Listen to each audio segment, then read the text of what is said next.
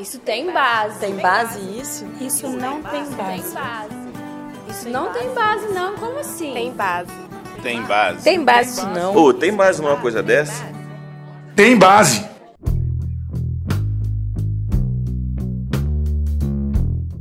Saudações sindicais!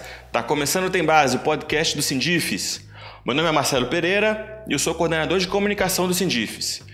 Bom, gente, diante dessa grave ameaça que nós estamos vivendo, de uma regressão extremista e fascista no Brasil nas eleições, a gente resolveu recolher depoimentos de pessoas que são alvos prioritários das políticas nefastas do Jair Bolsonaro. Todas as pessoas que vão falar são mulheres.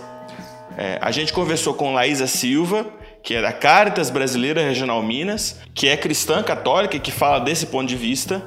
A gente conversa com a Ludmila Ribeiro, que é professora da UFMG e faz parte do CRISP, que é o Centro de Estudos de Criminalidade e Segurança Pública, para falar desse ponto de vista da segurança pública, e com também a professora Analise da Silva, da Faculdade de Educação da UFMG, que vai falar também do ponto de vista das mulheres negras. Então a gente coletou é, esses pontos de vista diferentes de por que na eleição agora, dia 7 de outubro, a gente não deve votar nesse senhor em 7 de outubro.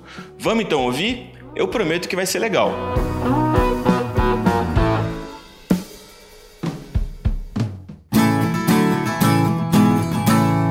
De prosa.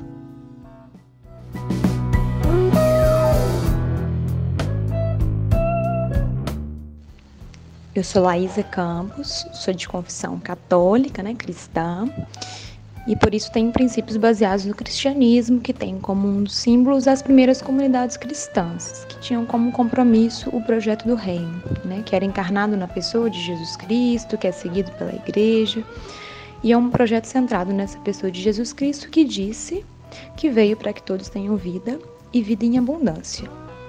Sendo assim, ele é um projeto para a vida de todos e todas, ou seja, não é um projeto para uns poucos privilegiados. Nessa perspectiva, a gente não pode discriminar ninguém, nem por credo, nem por opção orientação sexual, ou nenhum por, outro, por nenhum outro traço de sua vida, né? Também não é qualquer vida, é a vida em abundância, uma vida plena de dignidade, respeito, de direitos, que possibilitem a felicidade. A gente também tem a denúncia e o anúncio, né? O evangelho é, um, é, uma denúncia das injustiças, mas também um anúncio de uma outra vida e de posições que são coerentes à luz da nossa fé, da nossa missão. Então, atentos aos ensinamentos do evangelho, da igreja, a gente se posiciona contra um projeto fascista que Bolsonaro apresenta, né? Contra esse projeto de, rei, de morte, né? Porque o nosso projeto é um projeto de reino, de vida a gente também precisa amar uns aos outros, né, da mesma forma com que Jesus nos amou. E ele amou entregando a própria vida em favor da vida dos outros. Então ele doou sua vida até a morte pela casa do reino. Então somos convocados e convocadas a amar sem medida nessa perspectiva e a renunciar a todo tipo de violência, porque pelo exercício do amor a gente renuncia à violência. A gente acredita em uma sociedade do bem comum, do bem viver, do bem conviver em que o fim das pessoas individualmente é realizar o bem, para que o bem comum prevaleça. A gente não acredita, por exemplo, na propriedade privada porque ela não pode estar acima do bem comum. Os bens, eles precisam estar a serviço de todos e todas. E nós também colocamos a centralidade nos mais pobres e excluídos, né? Porque a gente acredita que deles é o reino. Então é importante que nesse bem comum, destacar que nesse bem comum não tem espaço para julgamento, para condenação, para egoísmo, para individualismo, para preconceito, para fundamentalismo, para legalismo ou para qualquer tipo de privilégio. Para a gente, a vida vem sempre em primeiro lugar, a vida em abundância, em que é possível viver dignamente. Então a gente anuncia uma vida boa e denuncia e luta contra toda forma de violência, contra as estruturas que produzem a morte, contra projetos fascistas de criminalização. Isso tem base. Aqui é a Ludmila Ribeiro falando porque ele não na área de segurança pública. Bom, Jair Bolsonaro ele tem três propostas que são altamente controversas na área de segurança pública. A primeira delas é reformular o Estatuto do Desarmamento para garantir ao cidadão a legítima defesa. Ora, todos os estudos, sejam eles nacionais ou internacionais, mostram que a maior disponibilidade de armas, longe de garantir a proteção de qualquer indivíduo, resulta em agressões mais sérias e maior quantidade de mortes violentas. Utilizando os dados da Pesquisa Nacional de Vitimização, os professores Cláudio Beato e Valério Oliveira constataram que quando o indivíduo está armado e sofre uma violência, ele acaba é, reagindo e com isso as violências sofridas são mais graves. Por exemplo, no caso de um assalto, pessoas que tinham armas foram mais agredidas porque reagiram mais. Ou seja, o ideal seria a gente ter uma política séria de desarmamento e com isso a gente conseguiria reduzir a quantidade de violência e especialmente a quantidade dos homicídios intencionais. Uma segunda proposta do Jair Bolsonaro, que é terrível para a área de segurança pública, é aumentar a quantidade de indivíduos privados de liberdade. Hoje o Brasil tem, em termos absolutos, uma das maiores populações prisionais do planeta. São mais de 720 mil pessoas privadas de liberdade, de forma sejam condenados ou sejam presos provisórios. Né? E o que a gente tem visto é que, apesar do crescimento exponencial da quantidade de indivíduos presos nos últimos 20 anos, as taxas de criminalidade só aumentaram em todos os locais. Então, ter mais gente presa significa, na realidade, ter mais gente submetida a condições subhumanas. Né? Hoje a gente tem uma taxa de ocupação do sistema prisional que é de 200%, ou seja, onde deveria ter um sujeito preso, a gente tem dois. Esse indivíduo, com toda certeza, vai sair muito pior do que entrou é, no sistema prisional então, enquanto o mundo inteiro discute o desencarceramento, é, alternativas para redução, se não da velocidade do encarceramento, a redução da quantidade de pessoas privadas de liberdade, o Jair Bolsonaro aposta no sentido contrário.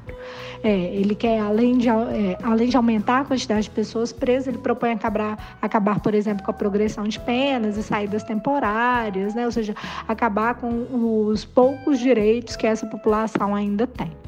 O terceiro grande problema da política de segurança pública do Jair Bolsonaro é a questão relacionada aos policiais. Ele propõe é, transformar, segundo aqui o jornal Nexo, os policiais em heróis nacionais, criando um panteão da pátria e da liberdade. Em outras palavras, o que ele coloca é muito uma licença para a polícia matar ainda mais do que ela já mata. Hoje a polícia, as polícias brasileiras brasileiras estão entre as organizações que mais matam no mundo inteiro, são responsáveis por 7% do total de mortes violentas letais e intencionais que acontecem no nosso país.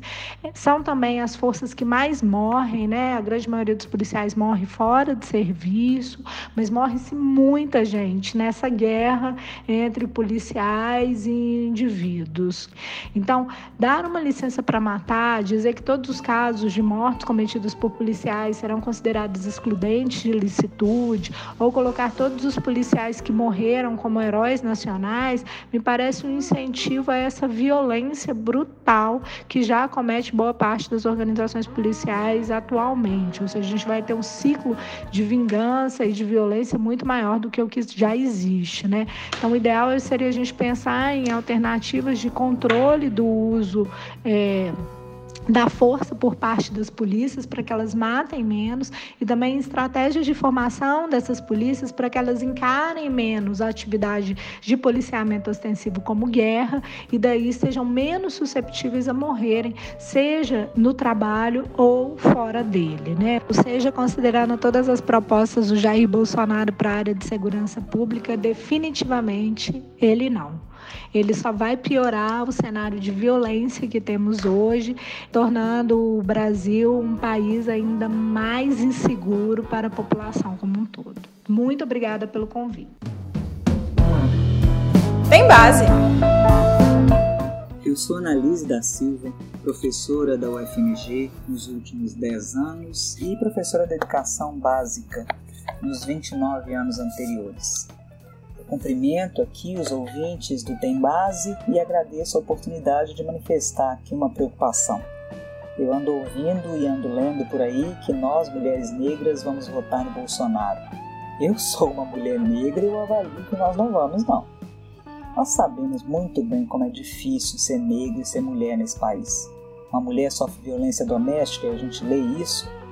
Ah, uma mulher sofre violência doméstica a cada quatro minutos no nosso Brasil o que é mais fácil? Lutar contra tudo isso ou fazer de conta que a gente não é negro que a gente não é mulher? Muitas de nós preferem sim essa segunda opção. A gente pode ser negro e não se achar pertencente à população de negros. Eu posso ser mulher e achar que as mulheres que sofrem violência não são como eu.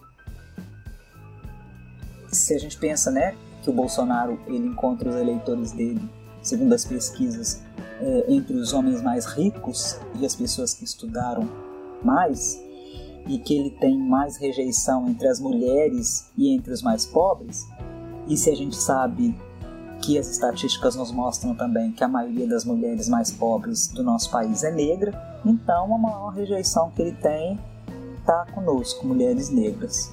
E, e por que isso? Bom, para mim, isso é muito simples de entender mesmo, senhora porque nós temos memória e nós nos lembramos do que, do que a gente vê, do que a gente ouve e do que a gente viu ele dizendo em programas de televisão. Ele respondeu, por exemplo, é, quando alguém perguntou para ele o que, que, ele faria se o filho dele namorasse uma mulher negra, né? Ele disse que ele não ia discutir promiscuidade, que, que os filhos dele foram muito bem educados. Mas como assim? Então namorar com uma mulher negra é ser promíscuo? É não ter sido bem educado? Como é que a gente pode dar credibilidade para um candidato que vetou um projeto de atendimento às vítimas de violência sexual, dizendo que isso era para favorecer aborto? Que isso? Sabe?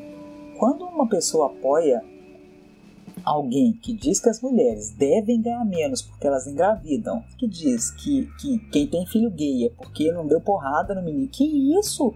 Ou que então, pessoa que afirma que não aceitaria ser operado por um médico cotista que diz que o erro da ditadura foi torturar ao invés de matar.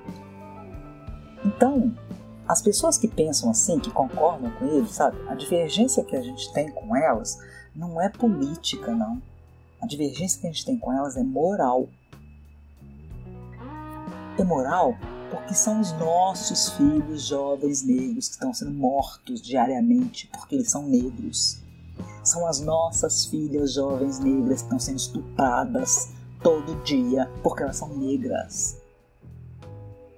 São os nossos filhos e as nossas filhas, ainda crianças negras, que vão receber uma educação sem qualidade por causa de uma emenda a emenda constitucional 95, que esse candidato Bolsonaro aprovou e que faz com que as escolas fiquem por 20 anos sem dinheiro, com os investimentos congelados. Porque são as nossas crianças negras que vão continuar sofrendo abuso sexual e que as professoras não vão poder ajudar em nada, porque o programa Escola Sem Partido, que o Bolsonaro apoia, quer impedir que a gente possa ajudar para que as crianças não continuem sofrendo abuso sexual ela é moral porque são os nossos homens negros que continuarão tendo que sustentar junto conosco as nossas famílias negras sem trabalho, ou com trabalho precário, ou com trabalho parecido com escravidão que o candidato defende lá no programa de governo dele, quando ele propõe retirar da Constituição uma regra que determina que seja desapropriada a propriedade onde foi encontrado trabalho análogo à escravidão. Está lá na página 32 do programa dele. Pega lá e lê. Eu já li, eu vi.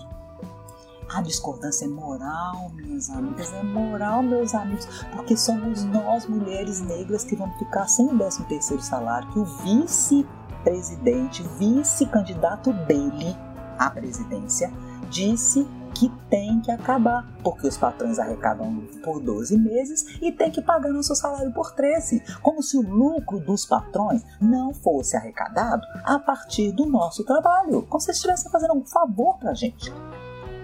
É moral, meu povo, porque se o Bolsonaro tiver certo propondo comparar negro com bicho, como ele fez quando disse que um quilombola podia ser medido em arroba, que é peso de porco, que mulher só não seja estuprada se elas não merecerem, que ele pode espancar os gays Então, se Bolsonaro está certo falando essas coisas, Jesus estava errado.